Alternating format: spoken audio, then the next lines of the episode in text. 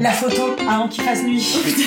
Vous avez déjà reçu des personnes plus jeunes que moi ou pas Est-ce que t'arriverais pas avec un de tes doigts Ah non. Peu importe ce qui se passe sur ce moment, on prend lui. Là, euh, no pressure at all. ah mince Bienvenue. Vous écoutez Entre nos lèvres, un podcast qui raconte les vraies histoires autour de la sexualité, mais pas que. Nous sommes Céline et Margot, et aujourd'hui nous accueillons une nouvelle invitée, Louise. Louise a 21 ans, et avec elle nous avons discuté des personnages de femmes romanesques, des parents qui nous demandent de fermer les yeux, de gémilité et de l'effet miroir, de l'art des sextos, de sex education et des nouvelles générations mieux informées, mais aussi du vrai et surtout d'optimisme. C'est parti Alors, est-ce que ça te plaît d'être une femme? Tout à fait. Ouais. Je me serais pas imaginé homme. Après, je pense que c'est difficile de s'imaginer ce qu'on n'est pas. Mais euh, aujourd'hui, c'est c'est une fierté parce que c'est aussi un combat. C'est-à-dire que comme je trouve qu'on est comme dans une société où la femme est moins valorisée que l'homme, je trouve que j'ai une espèce de responsabilité à, à, montrer que je suis fière d'être une femme pour porter euh, ce combat et ce message encore plus euh, plus fort. C'est quoi pour toi être féminine? Je pourrais pas donner une définition unique parce que je pense que c'est une, une expérience de vie. C'est vraiment une interprétation euh, personnelle de comment on a envie d'être femme ou de comment on a envie de, de, de montrer aux autres qu'on est une femme. Mais l'idée que j'en fais de la féminité, c'est, je pense tout de suite à des termes comme, euh, comme le fait d'être en accord avec soi-même, tu vois, comme le fait d'être cohérent, d'être à l'aise, d'être, euh, d'être à l'aise avec son corps et avec qui on est. Est-ce que tu sais si tes parents, ils étaient heureux d'avoir une fille? Bah du coup ils en ont trois. Ils ont pas été particulièrement tristes. Après, euh, jamais j'ai ressenti le fait qu'ils étaient contents d'avoir euh, trois filles. Enfin, notre secte n'a jamais, euh, j'ai jamais ressenti un bonheur ou un malheur de leur part. Ils voulaient pas trois enfants, dans le sens où ils ont eu, enfin, j'ai une sœur jumelle et on est venu après ma grande sœur, donc dans l'idéal ils auraient voulu en avoir deux. Et c'est quoi les principales idées avec lesquelles t'as grandi? Concernant les filles et les garçons, et après les femmes et les hommes c'est marrant, j'ai plus une idée sur l'homme que sur la femme. Parce que je crois que j'ai toujours eu conscience de l'image qu'on voulait donner de la femme et, et l'image que je m'en faisais.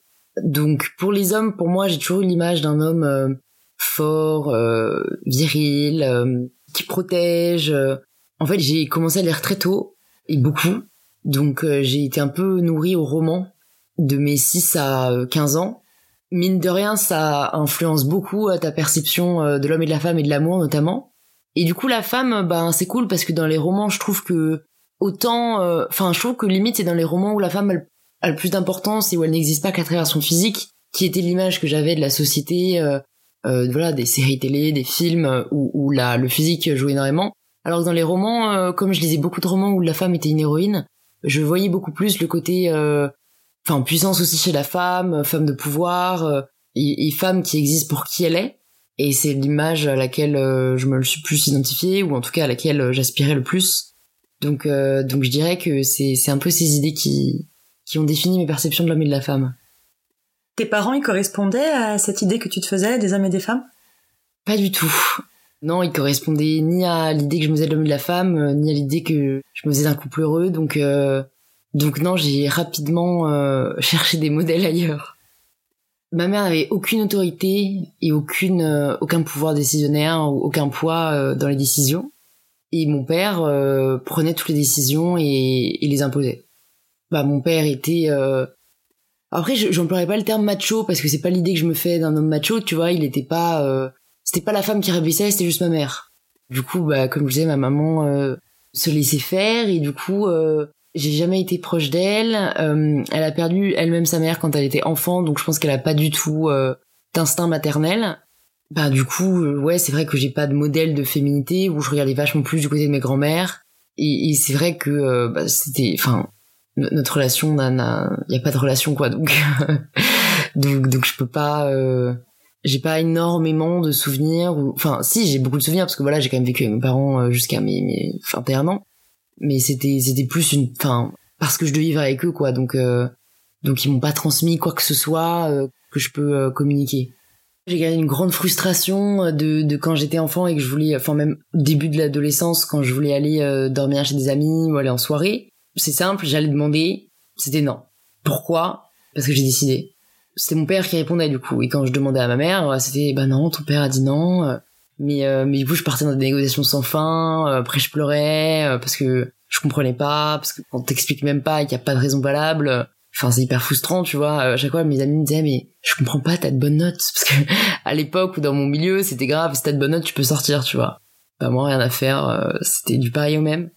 Je crois que j'ai rapidement fait entre guillemets le deuil euh, de pas avoir les parents que j'aurais voulu avoir et ça m'a pas euh, bloqué, on va dire, par la suite. Et c'est comment de grandir avec une sœur jumelle?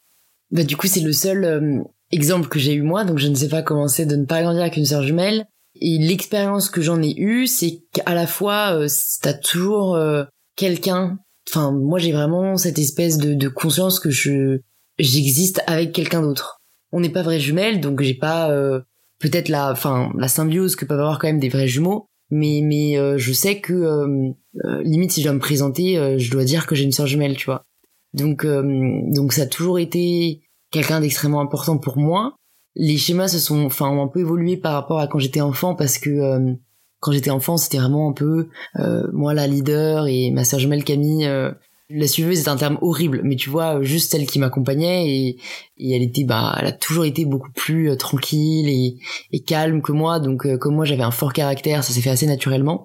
Et j'ai toujours adoré ça parce que comme j'avais un fort caractère, tout le monde me comprenait pas forcément, mais ma sœur m'a toujours compris. Et, ça, euh, c'est, je pense, ce que j'ai le plus gardé d'avoir une sœur jumelle, c'est que tu auras toujours quelqu'un qui te comprend. Donc après, les autres côtés qui sont un peu plus difficiles, c'est le fait que si t'as des parents euh, qui te comparent, t'es toujours comparé à quelqu'un d'autre. Donc euh, dès qu'on rentrait des cours, c'était euh, Louise t'as eu combien? Et Camille t'as eu combien? Et Louise pourquoi t'as vu aussi bien Camille? Ou Camille pourquoi t'as vu aussi bien que Louise? Mais mais ce qui est cool, c'est qu'on a chacune euh, toujours trouvé ça nul. C'est-à-dire qu'on s'est pas laissé porter par la compétition et on était là. mais pourquoi vous dites ça? Enfin on s'en fout de Camille combien elle a eu. Enfin y a aucun rapport. En plus on n'a jamais été dans la même classe, donc enfin ça n'avait vraiment pas lieu d'être. Donc euh, donc ça va, on a rapidement euh, fait barrière par rapport à ça, mais du coup il y a quand même ce côté de euh, des trucs de merde du genre on avait deux moins de cadeaux à notre anniversaire parce qu'on partage notre anniversaire, tu vois, donc des, des petites frustrations comme ça qui font que t'as quand même parfois conscience que que t'es pas 100% tout seul. Et vous êtes proches aujourd'hui? Ouais, tout à fait. C'est clairement pour moi la personne la plus importante dans ma vie. Maintenant, on va parler un peu de ton éveil sexuel. Est-ce que tu te rappelles de ton premier souvenir par rapport à ta sexualité? Le premier, je, je pourrais pas le dater parce que j'ai pas eu un moment où je me suis dit, ah la sexualité c'est ça. Je dirais que euh, les premiers, enfin ouais, la première sensibilisation que j'ai eue, je pense que c'était par rapport au film. Mes parents qui nous disaient, euh, les filles là, vous fermez les yeux. Et donc voilà, on comprenait que c'est, enfin c'est marrant, c'était un truc un peu euh, tabou ou alors qui était pas de notre âge. Tu fermais les yeux? Je crois. Je crois que bah comme t'es jeune et que t'as tes parents qui sont là, je me voyais pas dire non. je veux regarder. Et du coup, les premières images euh, que t'en as eues, c'était quand? Je pense que je devais avoir, ouais, euh, allez, 8-9 ans. J'ai l'impression que c'était pas plus tôt, mais après peut-être. Mais je crois que j'étais quand même assez... En tout cas, euh, quand j'en ai eu conscience, c'était à partir de ce âge-là j'ai eu la chance en tout cas d'être confrontée à ces images qui étaient quand même plus de la sexualité amoureuse. Euh, j'ai pas été confrontée genre à 6 ans à un film porno, tu vois. Ce qui je pense est peut-être beaucoup plus violent ou, ou te donne euh, enfin réveille en toi des émotions beaucoup plus fortes. J'ai juste compris ce que c'était de se donner à quelqu'un euh, et, le rapport au corps donc euh, ça m'attirait pas mais mais après comme je disais beaucoup l'amour était un truc qui alors pas m'attirer dans le sens où je voulais pas avoir forcément un amoureux, tu vois, mais qui éveillait beaucoup de curiosité, ouais, qui me faisait beaucoup réfléchir. Euh, je me posais pas mal de questions. Et tu pouvais en parler à tes parents ou pas? Pas du tout. Et à ta sœur? C'est marrant, on a, je pense, la pudeur que mes parents ont installée euh, entre nous, c'est quand même un peu répercuté avec mes sœurs, tout du moins quand on était jeunes. Donc euh, non, euh, encore une fois, vers, vers 10-11 ans, on parlait pas de sexualité, on parlait pas d'amour. En soi, mes parents, on n'a jamais vu qu'ils étaient amoureux, tu vois. Donc ce manque de, de miroir ou de vitrine de l'amour, c'est un peu répercuté sur chacune d'entre nous parce que on a toutes euh, commencé à avoir des relations amoureuses assez tard par rapport euh, au reste de nos amis ou de la population. Donc, euh, tu vois, on n'a pas parlé particulièrement d'amour avant nos 16-17 ans, facile, tu vois. Et quand on avait des, petits bisous à droite à gauche à 14-15 ans, non, c'était plus une honte où on voulait le cacher, ou alors si une de nos sœurs le balançait à table, on était au bout de notre vie, quoi. Et tu te rappelles quand t'as découvert la masturbation? Je pourrais pas non plus le dater, mais pour le coup, ça, j'ai l'impression que c'était pas si tard que ça. Tu vois, peut-être vers 10, 11 ans, j'ai dû commencer à me, à me toucher euh, le, bah, donc le clitoris. Enfin, mais à l'époque, je savais même pas que c'était un clitoris. Et, tu te rends compte que c'est assez agréable, tu continues, et tout d'un coup, t'as, enfin, t'as en soi un petit orgasme, et, et je crois que j'ai découvert ça à cet âge-là. Je l'ai quand même assez pratiqué euh, régulièrement.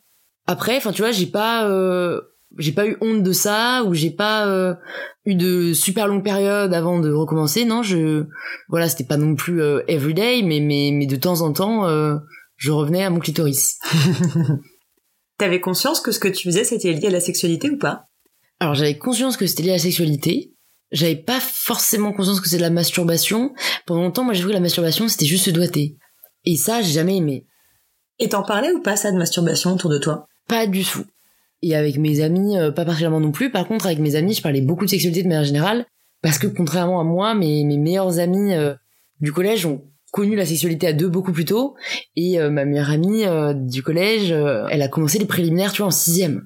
Alors moi, pour moi, c'était c'est marrant parce que jamais j'aurais j'aurais euh, pensé le faire à mon tour aussi jeune, genre je pensais pas le faire, mais ça me choquait pas tant que ça, ou en tout cas quand j'ai compris qu'elle commençait à découvrir la sexualité, j'ai dissocié le fait que moi c'était pas encore le temps pour moi et le fait qu'elle c'était le temps pour elle et, mes amis et donc en fait toute mon adolescence j'ai vachement découvert la sexualité par mes amis. Et qu'est-ce que t'attendais du coup de ta première fois toi? Déjà j'attendais de le faire avec quelqu'un que j'aime bah parce que j'étais euh, nourrie au roman et franchement j'idéalisais beaucoup euh, l'amour et en soi c'est toujours un peu le cas ou en tout cas je le plaçais euh, assez haut dans mon estime. Je pense que majoritairement dans mon cercle d'amis personne n'allait te dire mais non mais la virginité c'est génial reste vierge le plus longtemps que tu peux quand t'es enfin soit je suis pas si loin du lycée tu vois c'était il y a quatre ans quand t'es au lycée c'est stylé de coucher à part si tu couches trop, parce que quand t'es femme, il y a une espèce d'entre-deux à avoir. Tu vois, tu peux pas trop coucher, sinon t'es une salope. Mais si tu couches pas du tout, t'es vraiment une sainte vierge. Donc, euh, donc il y avait quand même ce côté euh, stylé à, à découvrir la sexualité.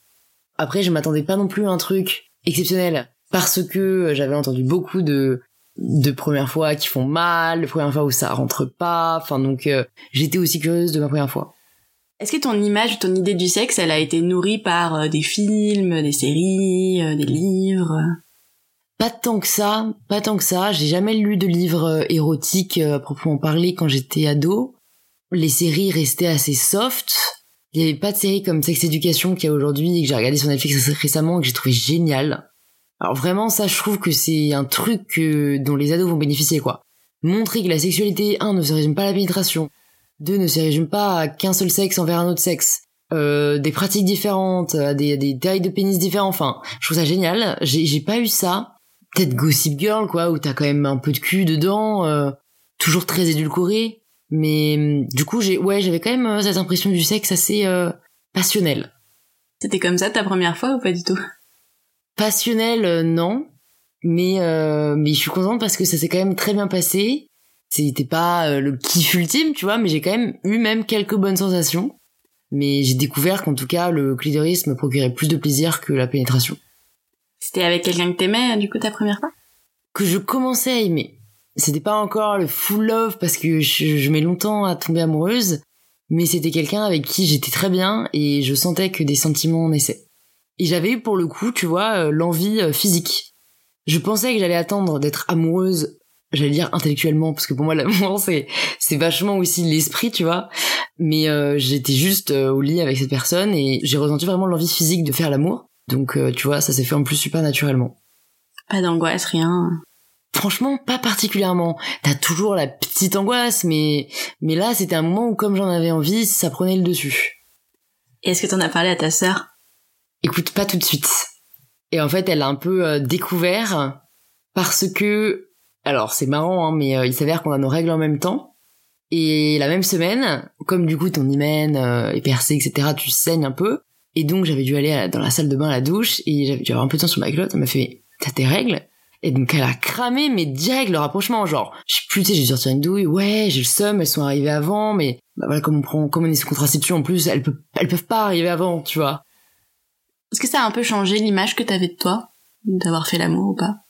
Non, non, j'ai eu la chance d'avoir couché euh, quand j'étais à un stade où j'étais déjà très bien avec moi-même, ça aurait été super différent vraiment je pense si je l'avais fait plus tôt parce que euh, si c'est à une époque où t'es pas bien de ta peau euh, t'accordes énormément d'importance au regard de l'autre euh, moi j'ai toujours été un peu euh, la nana célibataire mais par choix qui en est limite fière qui a pas besoin d'un homme pour exister pour sentir bien. Donc j'étais dans cette aussi dynamique là donc j'ai pas l'impression que ça m'ait changé. Est-ce qu'il y a d'autres expériences qui t'ont changé qui t'ont fait grandir ou qui t'ont appris des choses sexuellement? J'ai pas l'impression j'utiliserai pas le mot grandir. Alors bien sûr, on en apprend euh, beaucoup, mais euh, vraiment, j'ai aucune expérience sexuelle ne m'a fait changer. Ce qui est bien dans ton parcours, c'est que t'as eu beaucoup de réflexions avant de le faire. Ouais. Et alors qu'il y a beaucoup de gens qui ont les réflexions, tu vois, le, genre la pénétration, c'est pas que le sexe. Ça, ça, beaucoup plus ça vient beaucoup plus tard, tu vois. Plus les générations vont arriver, plus elles sont armées pour ça, et du coup, ce sera beaucoup plus smooth.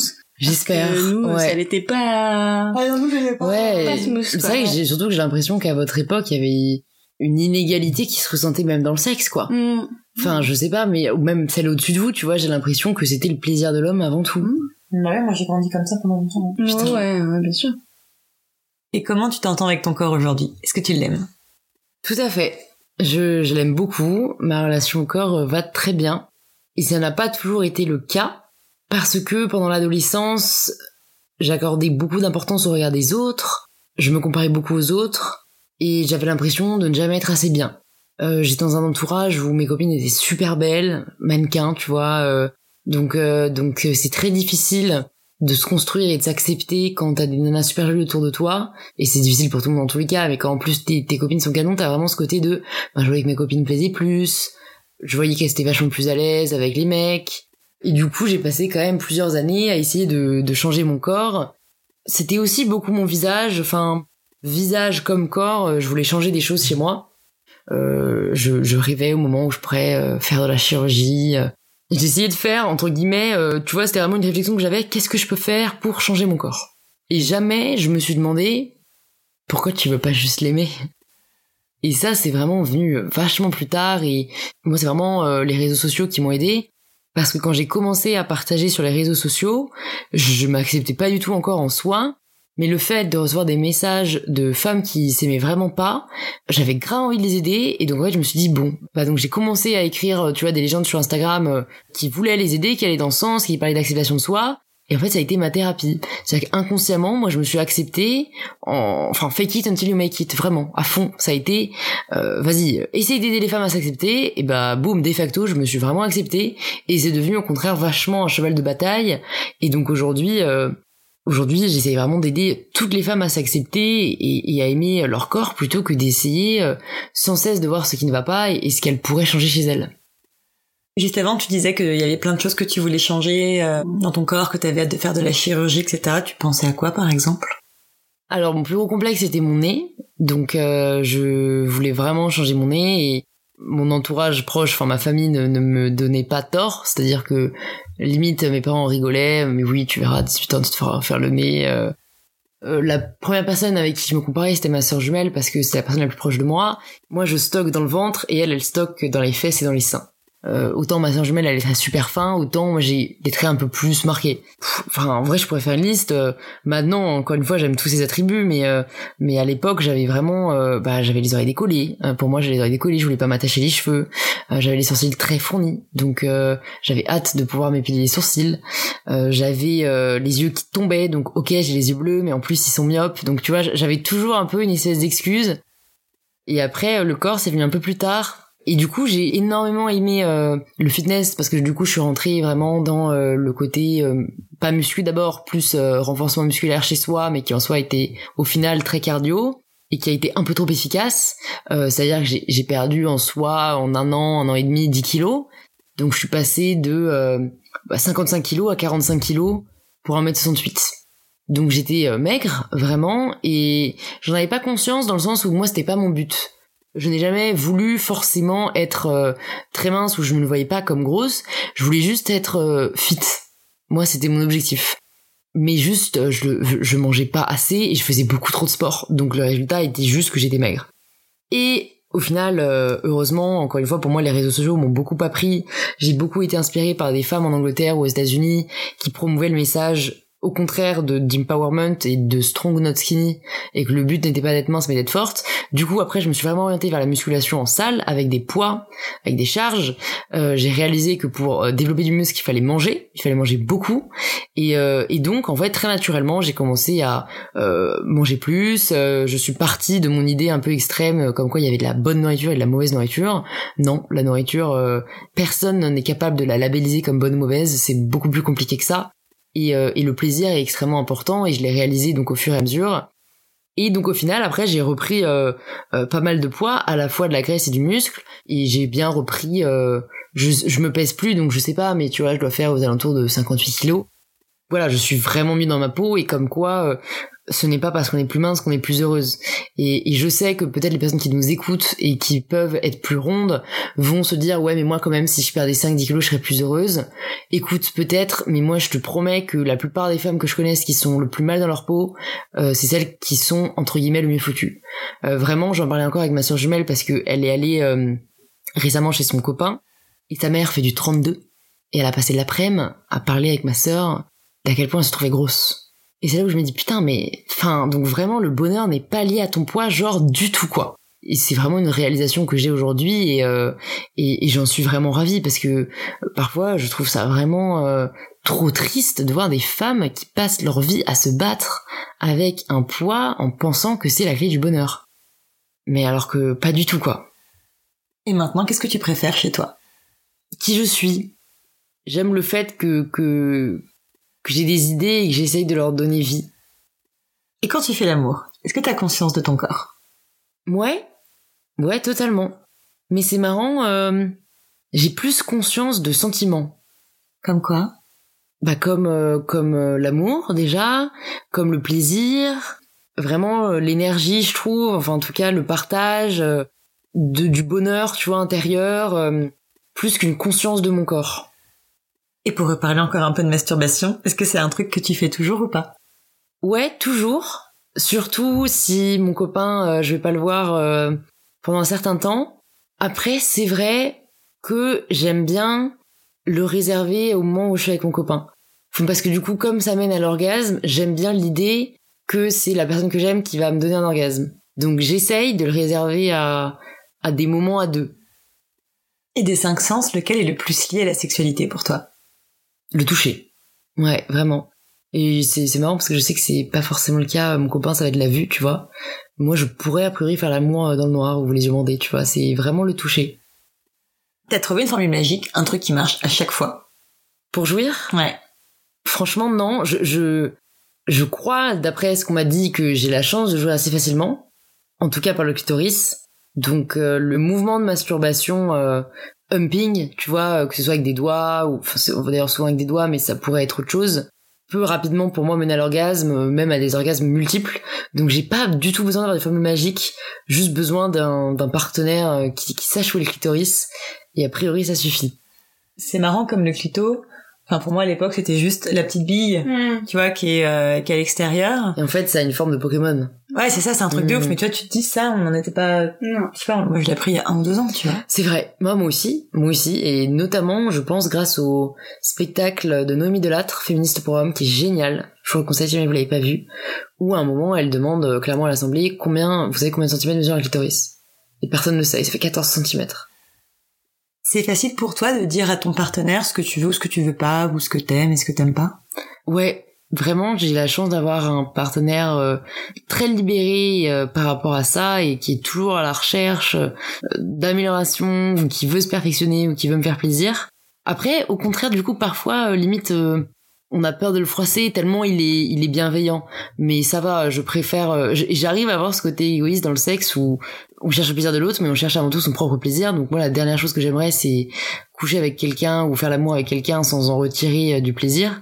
Donc je suis, je suis vraiment ouverte. Si ça va pas me plaire, je préfère le dire. Euh, tu vois, peut-être pas de manière abrupte sur le coup, mais d'en parler avant, après, euh, et plutôt d'orienter sur ce qui me plaît. Mais c'est vrai que comme là, ça fait quand même plusieurs mois que je suis avec mon copain, on commence à bien se connaître et c'est rare que tu vois il se passe quelque chose où en fait euh, je vais pas du tout aimer. Après ça peut arriver, tu vois. euh, À un moment, il avait essayé de de me frustrer, je cite, c'est-à-dire d'arrêter un cunnilingus juste avant que je jouisse. Mais alors, mais j'ai été frustrée, mais alors oui, ça a marché, hein, ça a un peu trop bien marché. J'ai perdu l'orgasme, j'étais deg. Vraiment, je suis un sentiment intérieur. Et c'est là où je me suis rendu compte que c'était super lié même à qui on est. J'étais là, mais, enfin, tu vois, je sais qu'il avait pas fait exprès, mais limite, j'ai fait la gueule pendant une heure. J'étais là, mais si merde, enfin, si c'est ça, je vais me masturber moi-même. Enfin, tu vois, c'était grave. Donc ça peut arriver, tu vois, mais, mais sinon, ça va, il me connaît très bien. Quelle idée de faire ça, franchement. Ah, je te jure. C'est une technique, ouais. Enfin, de d'arrêter juste Non, avant. mais le but, c'est, le but, c'est, il y est retourné après ou c'était genre juste Bah oui, frustré oui, il voulait y retourner après, mais Non, si tu veux, quand t'arrêtes juste avant, genre vraiment, j'étais à une seconde de jouir. Il, il s'est enlevé en mode en me souriant, j'étais là. Voilà, il a attendu 10 secondes de trop, quoi. Ouais, C'était, c'était foutu. Et est-ce que tu tombes facilement amoureuse?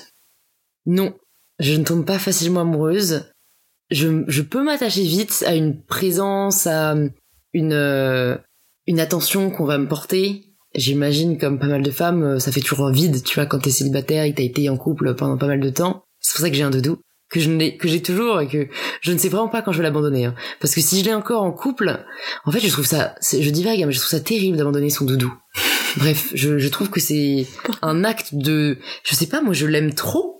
Je l'ai depuis que je suis née, tu vois. Donc pour moi, ce serait un acte de barbarie de le mettre dans une boîte et de l'abandonner. Et je trouve ça, bah moi j'ai besoin en dormant, tu vois, d'avoir euh, un câlin. Donc je fais des câlins à mon doudou. Mais euh, du coup, du coup, du coup la question était, attends, attends, je vais retrouver. La question était, euh, est-ce que tu tombes facilement Ah oui. amoureuse et tu nous as parlé de ton... Ton doudou, ah, je l'aime un peu. non mais donc euh, voilà, c'est c'est plus euh, un attachement, euh, je pense, qui qui peut se faire facilement, mais amoureuse, euh, c'est c'est difficile. Et j'ai même du mal à dire je t'aime, même quand je suis amoureuse, tu vois. Je pense lié à mon enfance, de la pudeur des sentiments. Tu sais, les mots vont venir, tu sais, notamment pour dire au revoir à ton copain. Moi, je trouve que je vais être là genre, bisous, love you. Genre, j'ai trop du mal à dire, euh, je t'aime. Genre, pour moi, c'est se donner et pour le coup, se mettre à nu d'une manière euh, très très forte et, et c'est peut-être, euh, je suis plus à l'aise avec le sexe qu'avec les sentiments. Quand est-ce que tu te sens attirée par ton partenaire? Quand on va être proche. Alors, ça peut être aussi à distance. En plus, il maîtrise très bien l'art des sextos. Mais je dirais que l'envie euh, libido pure, ça va être quand on va commencer un peu à se faire des câlins ou qu'il va un peu commencer à me toucher. Alors, surtout, j'ai découvert que j'ai des zones super érogènes, genre le dos. Genre le dos, tu commences à me gratter le dos si j'ai un dos nu, mais pump it up. Et du coup, euh, du coup, ça va être dans ces moments-là où, où je vais vraiment avoir envie de mon partenaire. Mais en soi, je dirais que j'ai jamais pas envie, tu vois. C'est, c'est assez cool. Tout à l'heure, on parlait de tes parents qui ne t'ont pas servi de modèle, mais est-ce qu'il y a d'autres personnes qui t'ont servi de modèle dans l'amour? J'ai, j'ai beaucoup lu les romans, je dirais comme euh, modèle, tu vois, je ne sais pas, mais en tout cas, ouais, comme euh, exemple, comme vitrine.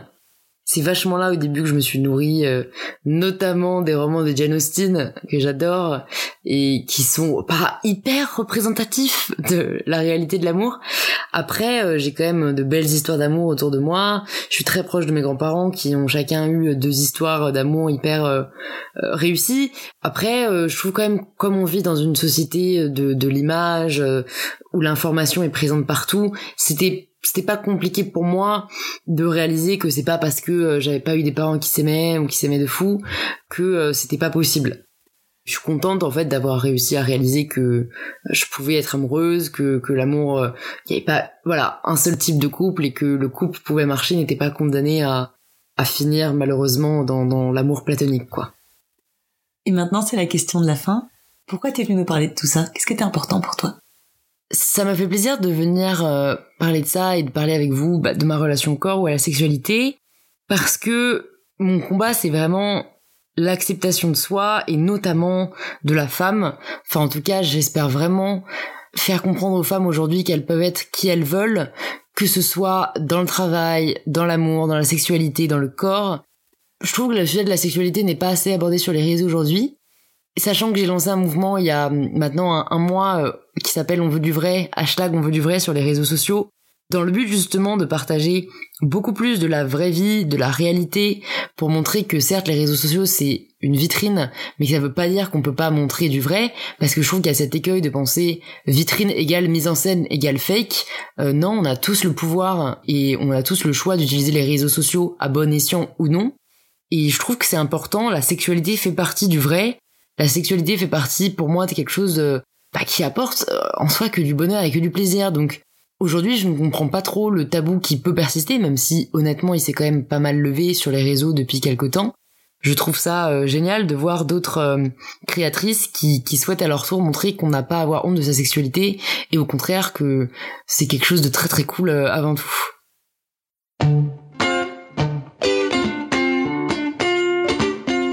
Pour ne pas rater le prochain épisode d'Entre nos lèvres, abonnez-vous à ce podcast. Vous pouvez également nous suivre sur Instagram, Facebook et Twitter, at Entre nos lèvres, ou sur notre site internet entrenoslèvres.fr où nous écrivons aussi.